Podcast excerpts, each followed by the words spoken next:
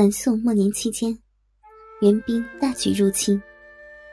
南宋军民在文天祥丞相的领导下，进行了顽强的抵抗，但始终未能阻止元军的攻势。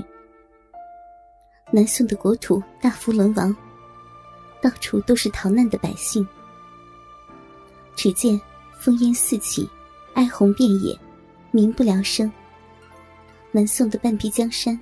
已经摇摇欲坠，在此国家危难之际，将门之女韩玉琴正率领着宋兵死守着一个不大的孤城。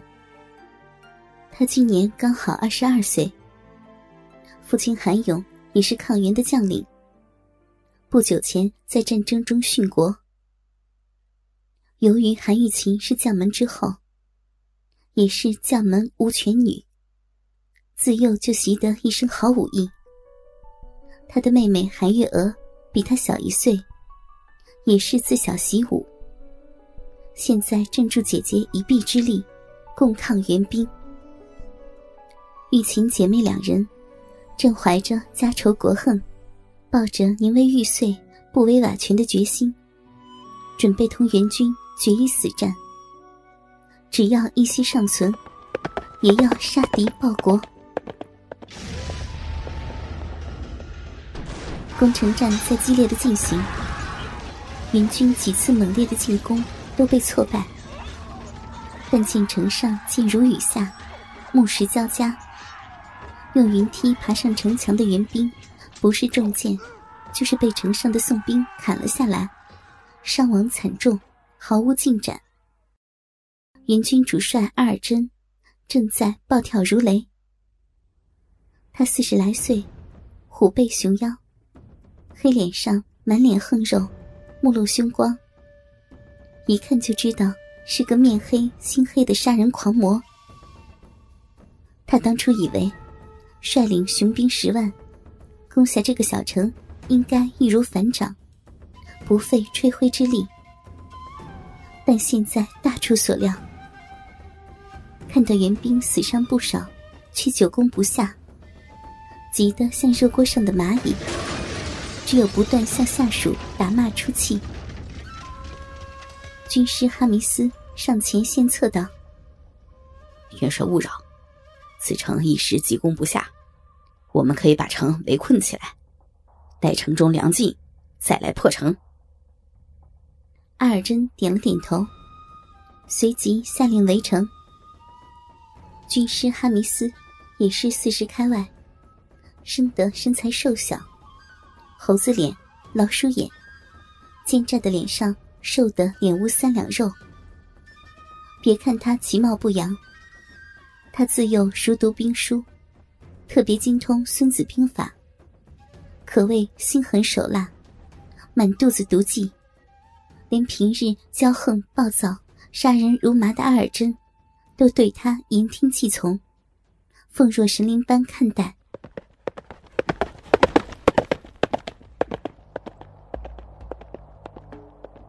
城被围得水泄不通，城中的粮食越来越少。玉琴心烦意乱，焦虑不安，正和妹妹月娥商议对策。月娥说道：“城内粮食越来越少，如此下去也不是个办法。闻得文天祥丞相正在南面组织义军，不如让月娥突围出城，向文丞相处请求援兵。”然后里应外合，共破援军之围。玉琴回道：“嗯，为今之计也只好如此。不过，妹妹要万事小心，姐姐在此等候你的佳音。”说完，他紧紧的握住了月娥的手。其实这个时候，他又哪里舍得月娥离开自己的身边呢？月娥带领一队精兵出了城门，向援兵杀去。月娥确实武艺不凡，手上的银枪如雪花飞舞，阻挡的援兵非死即伤，一下子就倒下十多个。这天，阿尔真正好和军师哈弥斯议事，探子急急来报了月娥突围的消息。哈密斯阴险的笑了一下，然后说道：“一定是城里派人出去请求援兵。元帅只要……”接着，又在阿尔真耳边如此这般一番。只见阿尔真连连点头。再说月娥越战越勇，杀死了不少援兵，终于杀出一条血路，向外面冲杀出去。援兵在后紧紧追赶，月娥的战马风驰电掣，越跑越快，渐渐的抛离了追兵。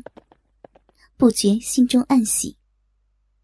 在快马加鞭之际，突然听得一声钟响，路上突然出现了几条绳索。月娥不及闪避，被绊得马脚，摔下马来。埋伏在两旁树丛的援兵一冲而上。把月娥捉住，所带的宋兵尽被杀害。月娥被五花大绑押了上来。只见阿尔真蹲坐帐中，两排武士站立两旁。阿尔真把月娥上下打量了一番，见月娥生得年轻貌美，真的有点似月中嫦娥，又长得珠圆玉润。却又有点像唐代的杨贵妃，早已色欲攻心，哪里还肯放过？他手里拿着从月娥身上搜出的求援书函，然后皮笑肉不笑的对月娥说道：“你们城里缺粮，还去求什么救兵啊？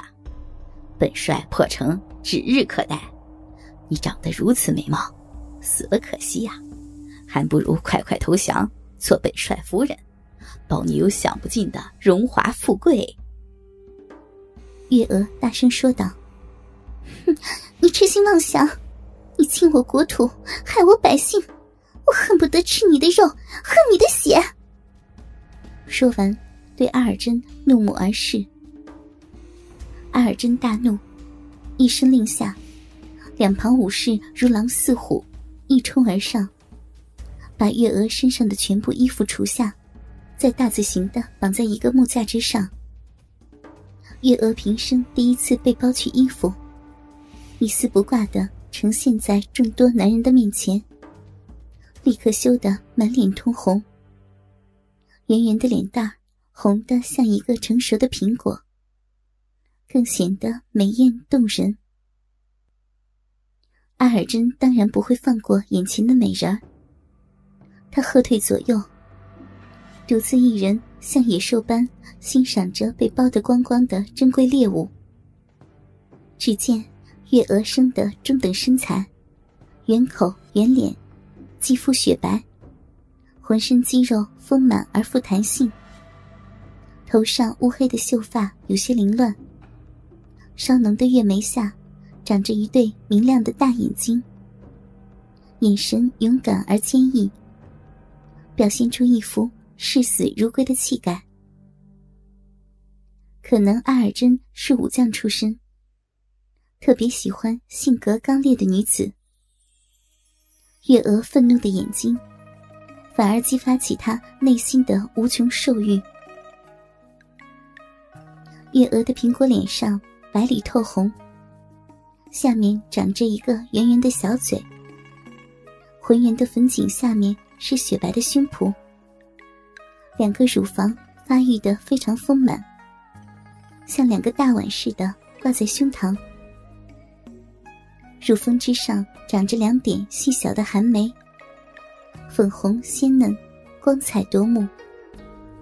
白白的小腹之下长着一撮稀疏可数的逼毛，毛实在是太少了，导致整个私处都一览无遗。两大片粉红色的嫩唇之间，留着一条女性专有的肉缝，整个私处完全隆起，格外的吸引动人。